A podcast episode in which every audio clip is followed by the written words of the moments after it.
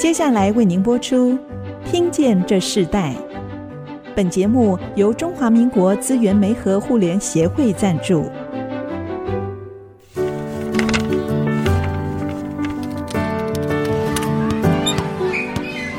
每一段经历都是学习，跳出框架，培养一个人对学习的渴望。爱，一起学习，听见这世代。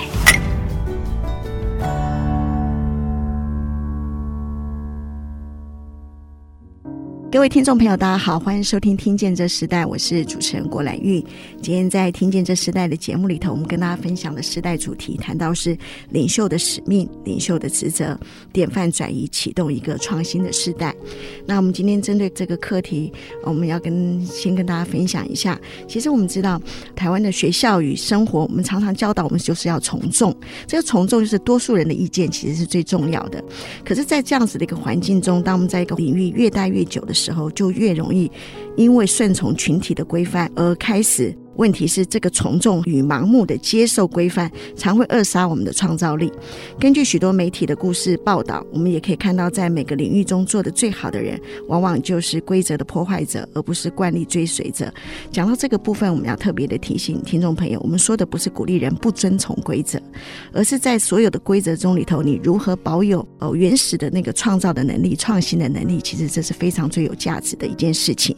所以世代传承，许多的领袖也愿意将将自己所有的经验和专业分享给更新的时代，成为年轻学子的业师。就是他们的 mentor，就像 Digitimes 电子时报一样，他的创办人黄清勇黄社长，其实我认识社长非常多年，我看到他从一路的专业的创业到现在，愿意将他自己所有的经验传承给下一代，是非常难能可贵的。他在媒体和产业的实战经验，他近年将自己的投入持续在阳明交大、还有逢甲大学、还有龙华科大，我相信更多的学校在授课，传承经验并鼓励新的年轻人，台湾。人才的培育以及产业需要的人才，并非只有在台城清教这些学校的这样子的一个养成。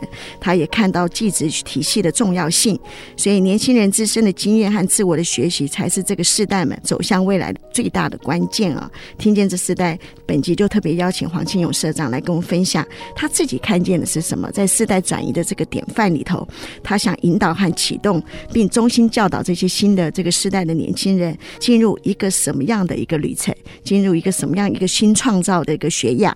那我们今天特别请他跟我们听众朋友分享。社长你好，嗨，蓝玉好，所有的听众朋友大家好，我是电视报的社长黄清勇。是，其实，在社长从创业到现在啊，尤其是在这个媒体行业，虽然《电影时报》在社长的定义中不纯粹是一个媒体的行业，但是我看到你自己独树一格的这样子的定位，在发展中里头是越来越好。那在谈到你自己的成就之前的时候，我们是不是可以先请你分享你自己在人生在求学阶段最重要的几个学习关键有哪些？这些关键里头如何突破你的思维和思考，是在哪些时刻里？其实啊。我在年轻的时候，我从来不觉得自己是一个在考试这种环境里面真的适应得很好的人。其实呢，我家里的堂兄弟、表兄弟姐妹其实书都念得很好。那有一次，我妈妈就跟我爸爸说了，她说：“我嫁到你们家以后，孩子才变笨的。”啊，为什么呢？其实我有三个表兄弟是台大电机研究所毕业的，他们不是我们最厉害的。我还有一个表哥是。曾经是台中荣总的副总院长，这也不是最厉害的。我们还有一个在中央研究院担任古典数学研究员的表弟，他是法国第一、第四、第七大学的哲学科学博士。哇！他告诉我说，研究古典数学的人全世界很少。他说，只有一古典数学可能是两千年以前希腊、古罗马的数学。那为什么研究这个事情呢？人一辈子有一个 passion，就是。如果你能够发挥你自己所长，你的工作就不会累。好，对我来讲，哈，我觉得我擅长的是文字的组合能力，我很善于听课。很多人找我讲课，没没有错，我我有很多企业教育的课程，包括台积电、联电，很多台湾非常知名的公司，我都讲过课。我也帮郭台铭讲过很多次课，这些当然是一个不错的经验，哈。重点是你跟这些台湾顶尖高手对话的时候啊，你必须有一点心理准备，你有一定的自信，你有一定的学习经验。好，那这个经验从哪里来呢？大家会听到会很惊讶。我的硕士论文是台湾跟韩国税收预算结构比较分析。哇，我是做公共政策的。好，那我一九八五年回台湾的时候啊，那时候，因为李国鼎执政哈，接受一个美国科技顾问的建议，Bob Evans 的建议，他说：“你们台湾中小企业多，收集资料不专业。第二个，政府官员在那个时代不知道什么叫做 High Tech。然后一九八五年是一个非常关键的年度，不是因为我回来哈，因为那一年微软推出了 Microsoft 的 Windows，然后电脑才有一个平台。”操作的平台，OS 的操作平台。第二个，IBM 协助台湾发展 IBM 香农电脑，其实就是 Bob Evans 跟李国鼎之政的建议。他说：“你们台湾不要再做仿冒的 PC 了，啊，你只要用 IBM 的专利的架构，你付我们一点专利费，你的 PC 就合法了。所以那时候叫 IBM Compatible，IBM 香农电脑，这是台湾第二个很重要的 platform。第三个 platform 是跟 Intel 有关。一九八六年，Intel 的三八六 CPU。其实它是一个标准的公版设计，就是你只要照抄、照着做，不用做太多研发，你就可以把 PC 做出来。所以 Intel 很成功的，因为这样把 CPU 卖掉，台湾的主机板公司也因为这样而成长。而那个时候啊，我在资策会的情报中心工作，我是最基层的研究员，然后我就从这个过程看到台湾起飞的过程。然后呢，比我优秀的同仁都被挖走了，所以我就升迁的很快啊，所以我大概就。三四年我就带最大的研究团队，五六年我就变成副主任，副主任就有点像升少将了哈，因为你出门就可以到商务舱了，哦，你开始有办公室、有秘书等等等等哈，所以我的格局就改变了。这个职场上面的学习反而对我来讲比较重要。是，所以你真正的学用合一是在资策会这个阶段，可以这么说，因为我的同事很优秀，我的其实不怕大家见笑啊，我那个 team 六个人哈，前面半年开会我都没讲过话。因为讲不出话来，每个都比我厉害，我就乖乖的听，我就学，我看他们要什么，我就做什么东西给他们，我就 back up 他们。最后呢，老板交办的所有的工作，我都不推辞。你叫我做做中南美洲的研究，我也 OK；做欧洲的半导体，我也行。我就所有的东西都做，做到最后，哎，老板突然发现，哎，好像你最厉害，你什么都会。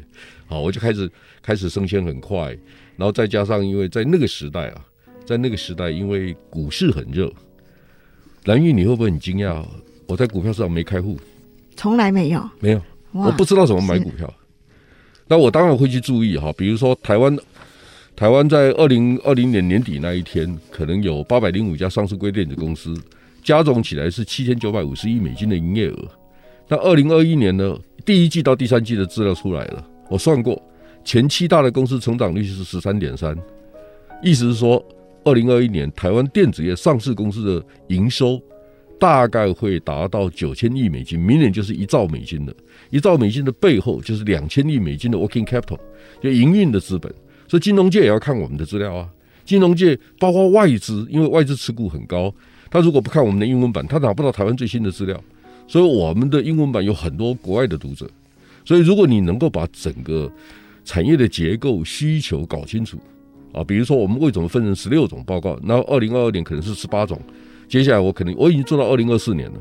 二零二四年要出几种报告，我们通通已经规划好了，我都 review 过了。然后呢，每一年年底以前会有一个新年度的 outlook 展望。我老实告诉你，八个报告我全部自己听，全部听完，听完了以后给他们意见之外，我自己也学很多啊。你有什么不这样想呢？工作当中能够学习，是我这一辈子工作三十六年最美好的记忆。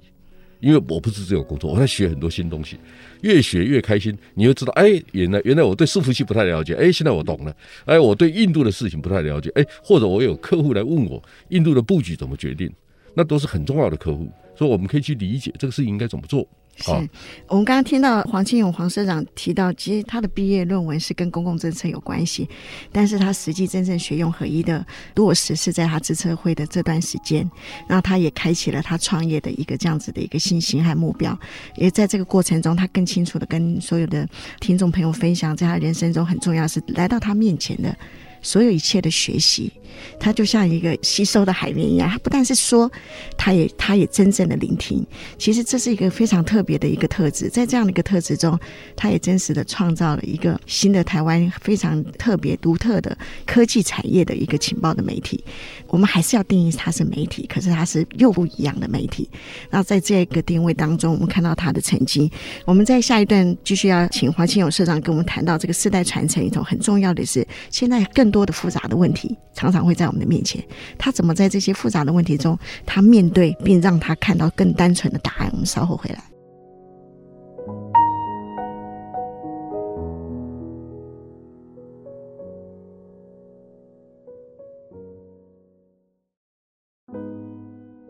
欢迎回到《听见这世代》，我是主持人郭兰玉。今天在《听见这世代》的关键字，我们看到主题是领袖的使命、领导的职责、典范转移，启动一个创新的时代。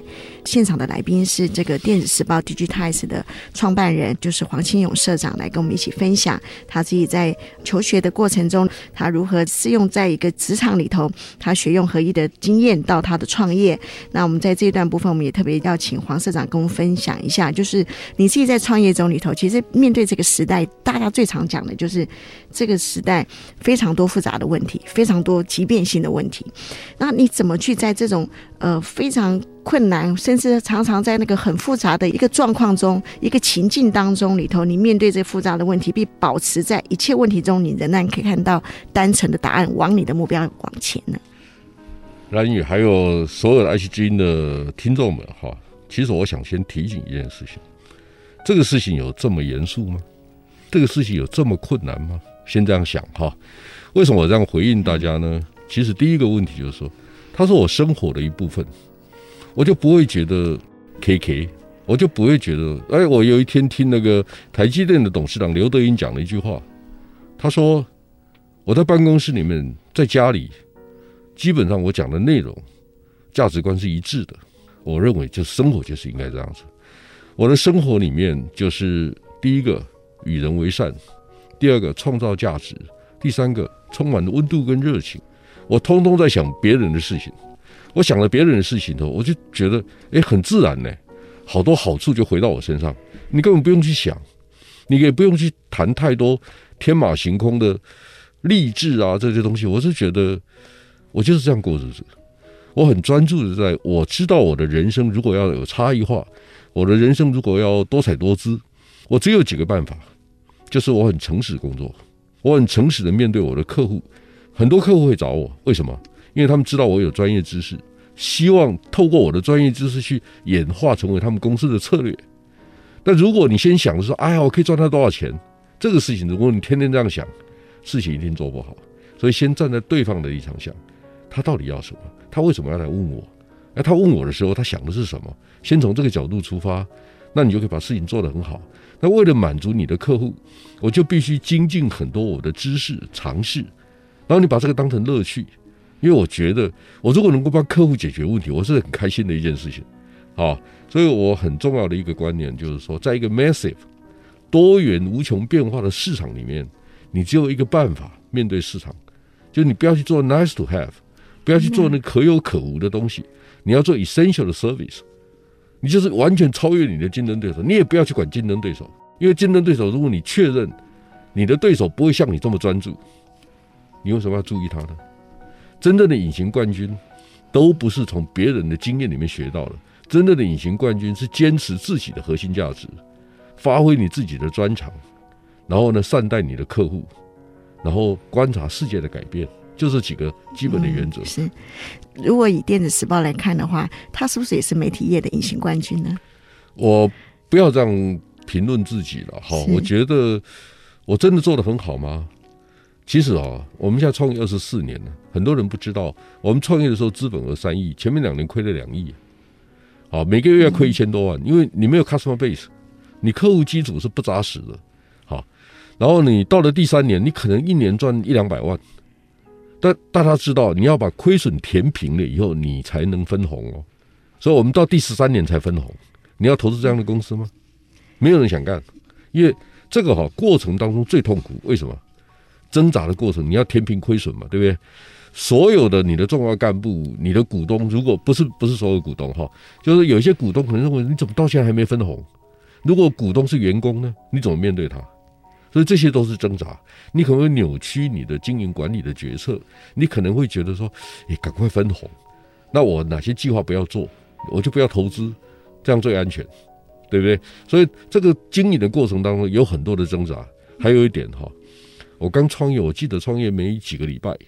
有一个电子业资深的朋友，我不认识他，我不叫我不知道他叫什么名字。他看着我跟我说：“骗笑哎，别人一份报纸十块钱，你要你要卖二十块。”好，他讲有没有道理？对啊，我们张数还比人家少嘞。但我的我的理解是，B to C 的新闻很多人想报，B to B 的新闻难度高，成本高。还有一个就是说，看起来是 B to B，其实是 B to C，什么意思呢？呃，比如说台积电资安材料出问题的新闻，对我来讲，或者 Intel CEO 访问台湾的新闻，那个叫社会新闻。为什么叫社会新闻？因为每一家媒体都报啊，你一点价值都没有啊，你不是长得一样吗？所以如果你愿意去分析，啊，比如说高通，他下给三星的订单，它长得什么样子？诶，台积电五六万员工可能就很有兴趣了。你为什么不做这个事呢？但是那个难度比较高，或者我们要去理解，三星的手机分成四种。好，四种不同的型号，然后每一个型号比例结构是什么？它在哪里生产的？它是尺寸什么？它的面板会怎么样改变？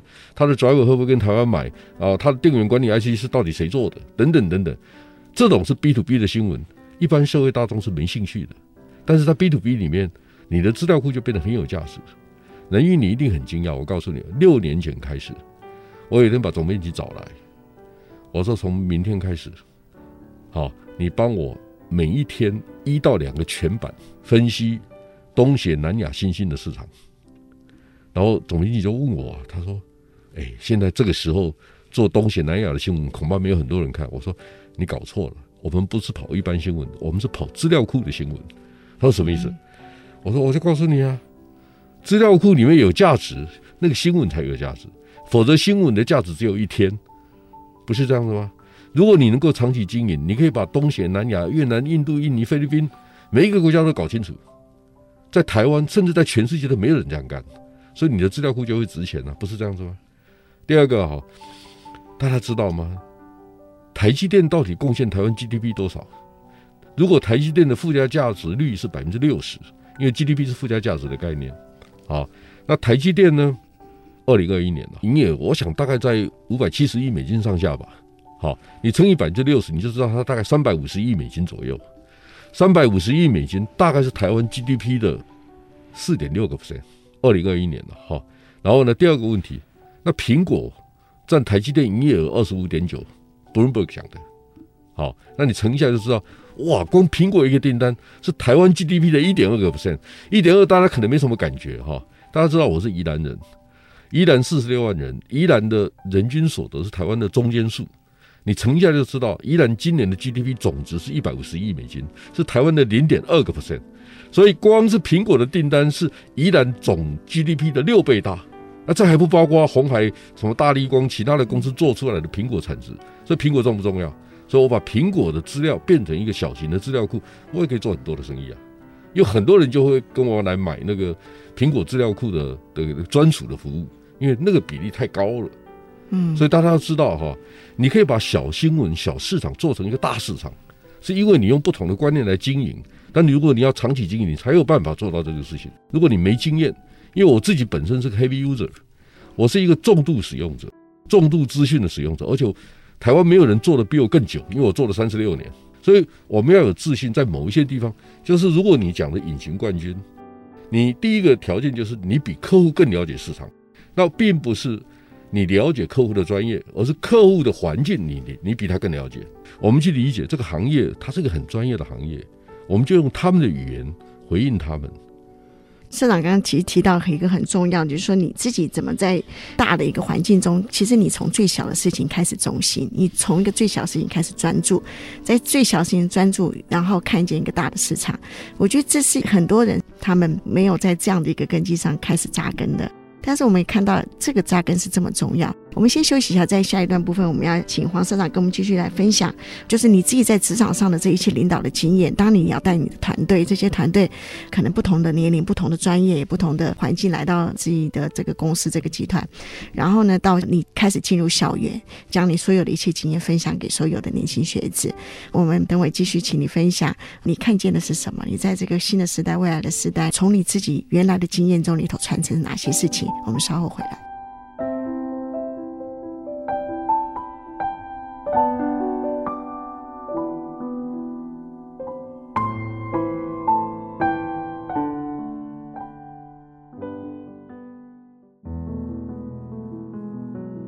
欢迎回到《听见这时代》，我是主持人郭兰玉。今天在《听见这时代》节目里头，我们现场邀请到来宾是《电子时报》Digitimes 的社长黄庆勇黄社长，然后本身也是这个《电子时报》的创办人。我想三十几岁仍然是非常年轻的这个年龄啊，勇于创业，进而开创了台湾非常独一的。在媒体还有资料专业性的一个媒体的平台，我们也看到他在所有创业的过程中里头，引导出一个他自己独特特质的一个风范。在这个过程中里头，有一个问题，我们要请社长呃来跟我们分享，就是其实你是一个从那个很小的事情上，你就开始非常专一、非常忠心的在这样的事情上看见，然后开始来起步的每一件事情。那你的团队也是跟着你一起，在同样的一个价值观和行事的方式，你怎么带你的团队进入到你所看见的？就二零二一年了哈，我几次机会听张德谋董事长讲课，然后他在那个玉山科技协会二十周年庆的晚宴上面，他那堂课其实讲的蛮好的哈。他那天特别强调一个观念，就是说，企业的事业模式是由创办人来定义的。因为我是创办人，所以我很理解他在讲什么。就 business model 的确是创办人最有权利去定义，所以我告诉你，我们公司的性格的确跟我很像，好，所以我们的同仁呢很单纯，很专注，就做他该做的事情。你如果有机会到 Digitimes 到电子时报来，你会发现好像没有人在吵架，你听不到那个乱七八糟那个声音哈。然后呢，开会的时候一团和气，为什么？因为我强调相互支援。如果你彼此的关系不好，也许你强调效率。坦白讲，蓝玉，我告诉你，台湾人最不缺的是效率，因为那是我们的 DNA。蓝玉，你知不知道，在台湾呢、啊，搭那个公共交通工具，如果都不等车，连续搭绕台湾一圈需要多少时间？你知道吗？六个小时。啊，六个小时。对，台北到高雄就是一个半小时嘛。高雄搭南回铁路到台东，台东到花莲，花莲回台北，就这样子。六个小时就可以到了，所以台湾是个很小的地方，你知道吗？蓝玉，我刚创业的时候，第一个月就超过一百个人，江丰年来找我，那时候新浪网的创办人，他说第二个月，我记得第二个月、第三个月他来找我，他说：“金友，你有多少人？”我说：“一百二。”他跟我说：“你玩真的啊？”我说：“我在情报中心当主管的时候，我就是八九十个人啊。对我来讲，一百二他也没有差很多。大家要有一个观念哈。”你的干部如果只有十个人、二十个人，你每个都认识，你站起来每个都看得到；超过五十个，你每个都不认识，因为你不熟。认识了，一百个人以后，你叫得出名字的可能剩下三分之二哦。所以你开始学习怎么认得他们。但现在很多人都有两个名字，中文跟英文的，你要把它拼在一起啊，这件事情都是难度。然后当 CEO 有一个很重要的工作，你不是只有专业上面照顾他，你在。一般日常生活，如果家里有什么问题，你大概稍微了解一下。如果你帮上一点忙，你也可以帮他一点忙。像这些都是管理上的温度。当然，我还看财报嘞，我要布局公司的未来的策略，我要写文章。你有没有很惊讶？电子时报上面第二版每天早上有一个一千字的文章是我写的，每天没有一个媒体人每天写一千字，嗯，是我做到了。那在你这么忙碌的所有的这样的时间的安排中，你为什么会决定进入校园呢？你不止进入到在阳明交大、逢甲大学，甚至在龙华科技，甚至未来更多，你为什么想要把你的时间分给这些年轻的学子？你想要在这这些年轻学子的身上里头，你想投注的是哪些事情？其实啊，二零二一年我在台大电机讲过课，我在清华哪一个系我忘记了，嗯、我在文化讲过课。我在还不少中兴大学讲过课，很多学校找我讲课。淡江请我去的时候，董事长、校长都在。我常常讲这种课。然后为什么会回到学校？其实我在二零二一年大概在学校讲课的时数三十到四十个小时。如果以投资成本来讲，那是不对的。这对我没有直接的收入，我也不可能到学校去赚钱。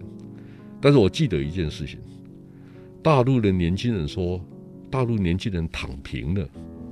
但我想让台湾的年轻人醒过来，什么意思呢？未来十年可能是黄金十年。为什么？过去的二十年其实是供应链的黄金时代，因为个人电脑、手机的市场需求很容易预测。特别是二零零七年世界金融海啸以后，美国的消费是保守的，欧洲的消费是比较持平的，所以世界市场的需求很多是在中国大陆。好，所以你可以算得出来，供给跟需求之间相对是容易掌握的。好，那问题来了，二零一八年以后，美中的关系出现了变数，COVID-19 又改变了我们。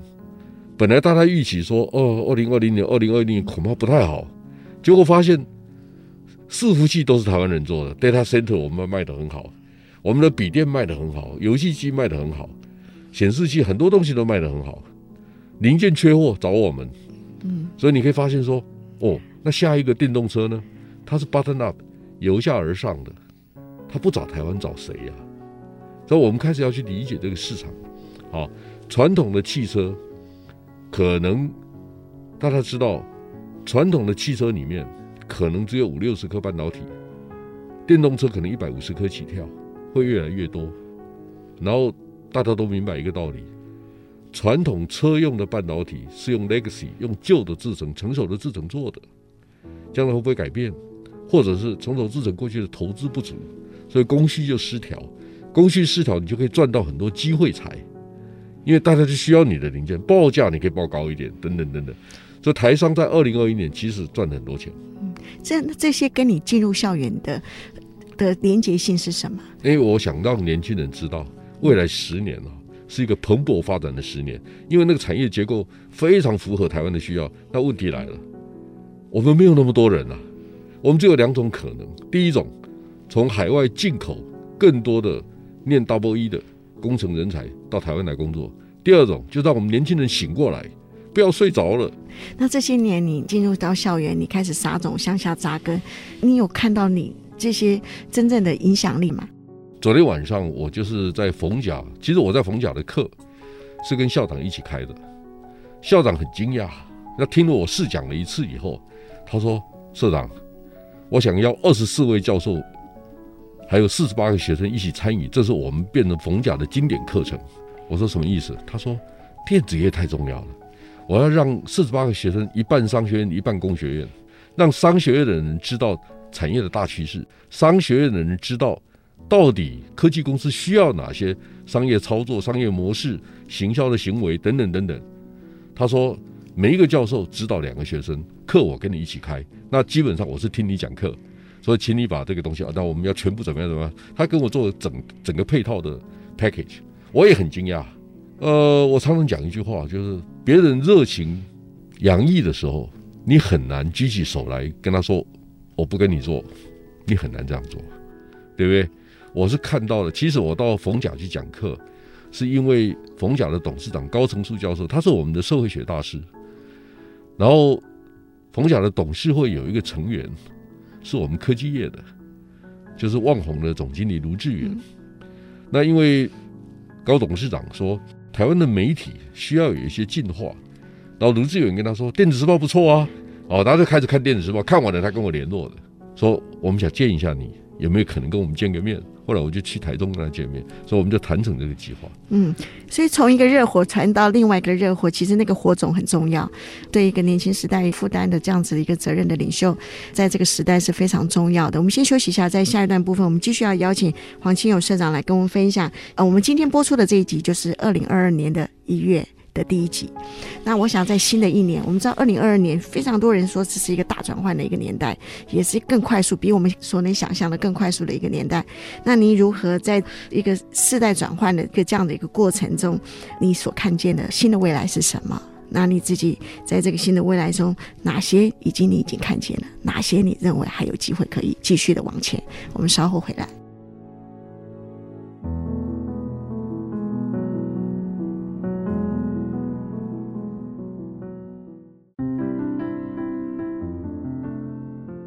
欢迎回到《听见这时代》，我是主持人郭兰玉。今天在《听见这时代》节目，我们跟大家分享主题是谈到领袖的使命、领导的职责、典范转移，启动一个创新的时代。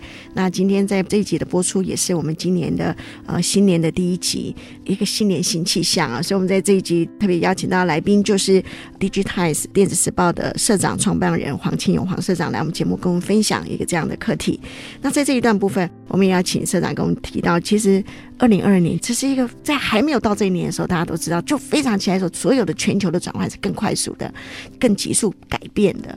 然后在 COVID-19，好，它这样一个过程中里头，我们也看到许多的事情都改变了。那你自己在这个世代转换到一个新的世代里头，你自己有看到当初你自己已经看到一些未来性吗？在你的梦想过程当中，甚至在这些过程中，哪些是超过你的想象？哪些你已经自己超前部署在前面了？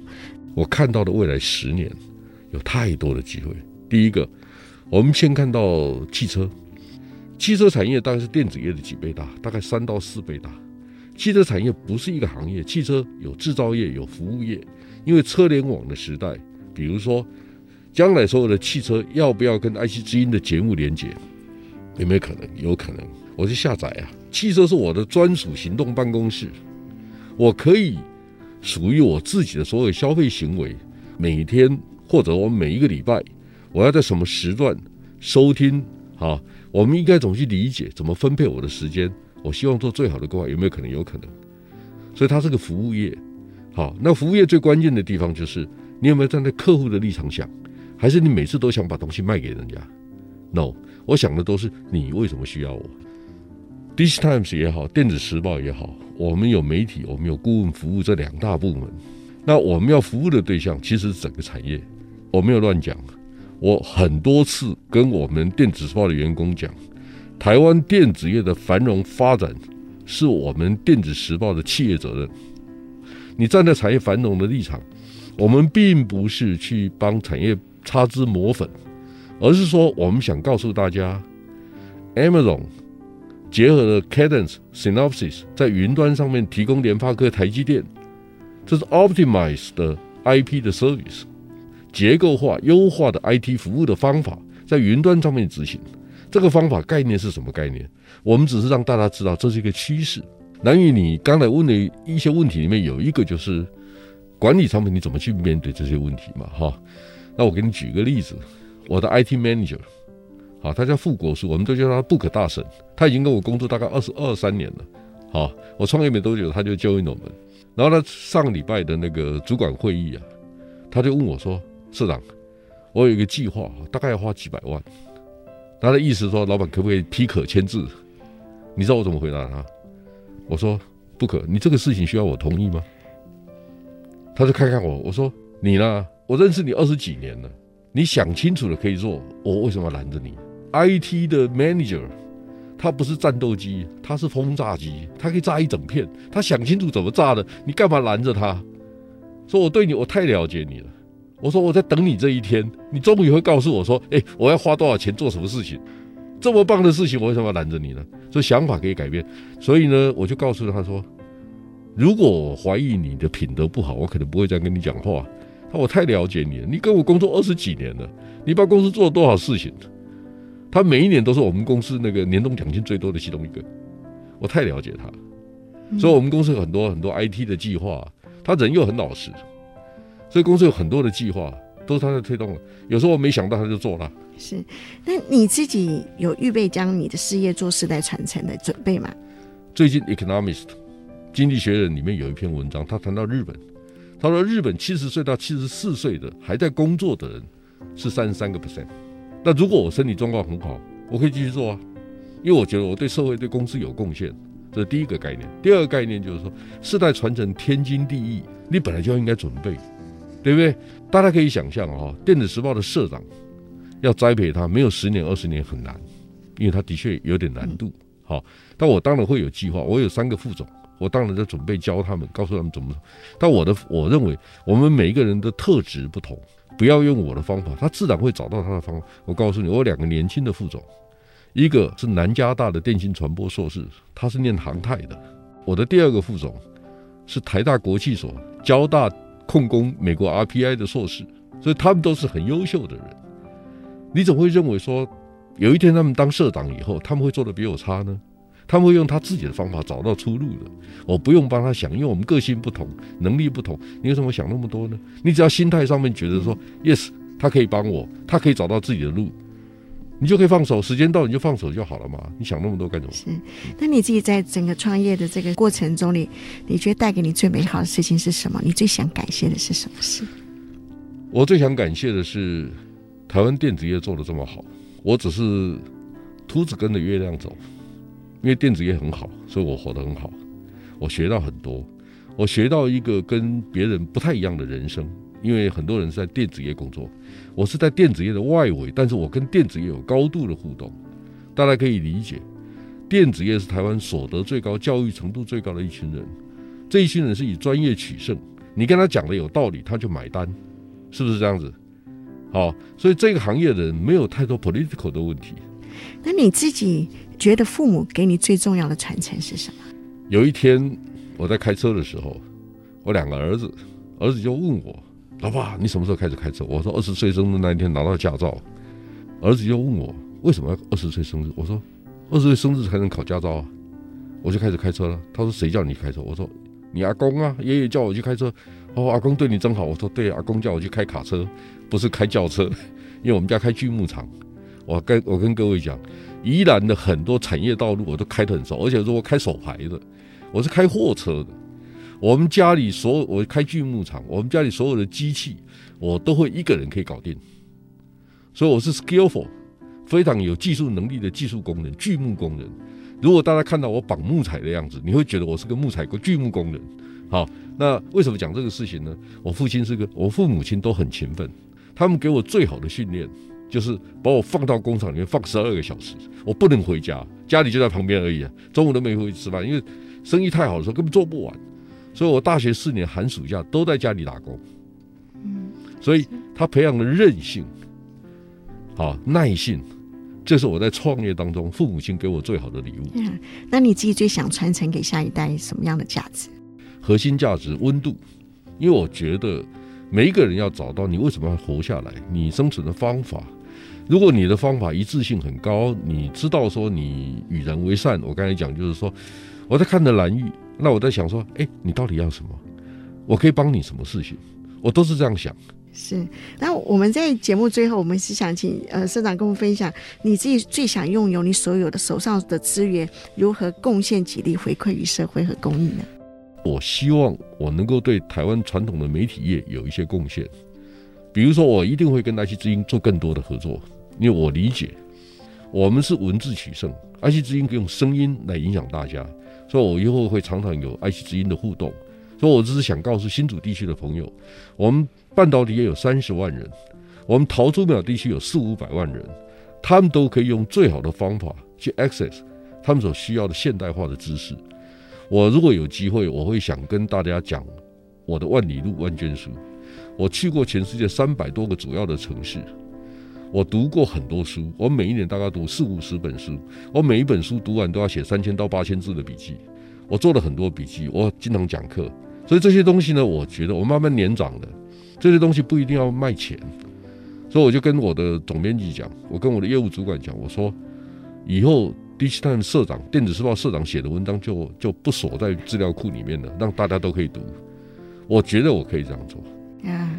所以，我只是想说，哎，我如果能够用知识回馈社会，这是我这一辈子用知识工作，甚至，哎，安身立命，或者是我不穷，这件事情我已经很满足了。是好，我们今天听见这时代，在新的一年，我们非常谢谢电子时报黄清勇黄社长来跟我们分享他自己的创业故事，还有他在对这个社会、对这个年轻的时代，他自己最重要的传承价值观，还有他在带领团队的人生中很重要的几件事情上，我发现他是将他自己献给这个社会啊。然后我们也非常谢谢你。那听见这时代，我们就进行到这里。我们非常谢谢黄清勇社长来跟我们一起分享。谢谢。听见这时代，我们就在这里结束。我们也预祝所有的。听众朋友，新年快乐！新年快乐！好，拜拜，拜拜。听见这世代，建立爱的连结。中华民国资源媒和互联协会邀请您一起启动公益资源，实现分享与给予的良善社会。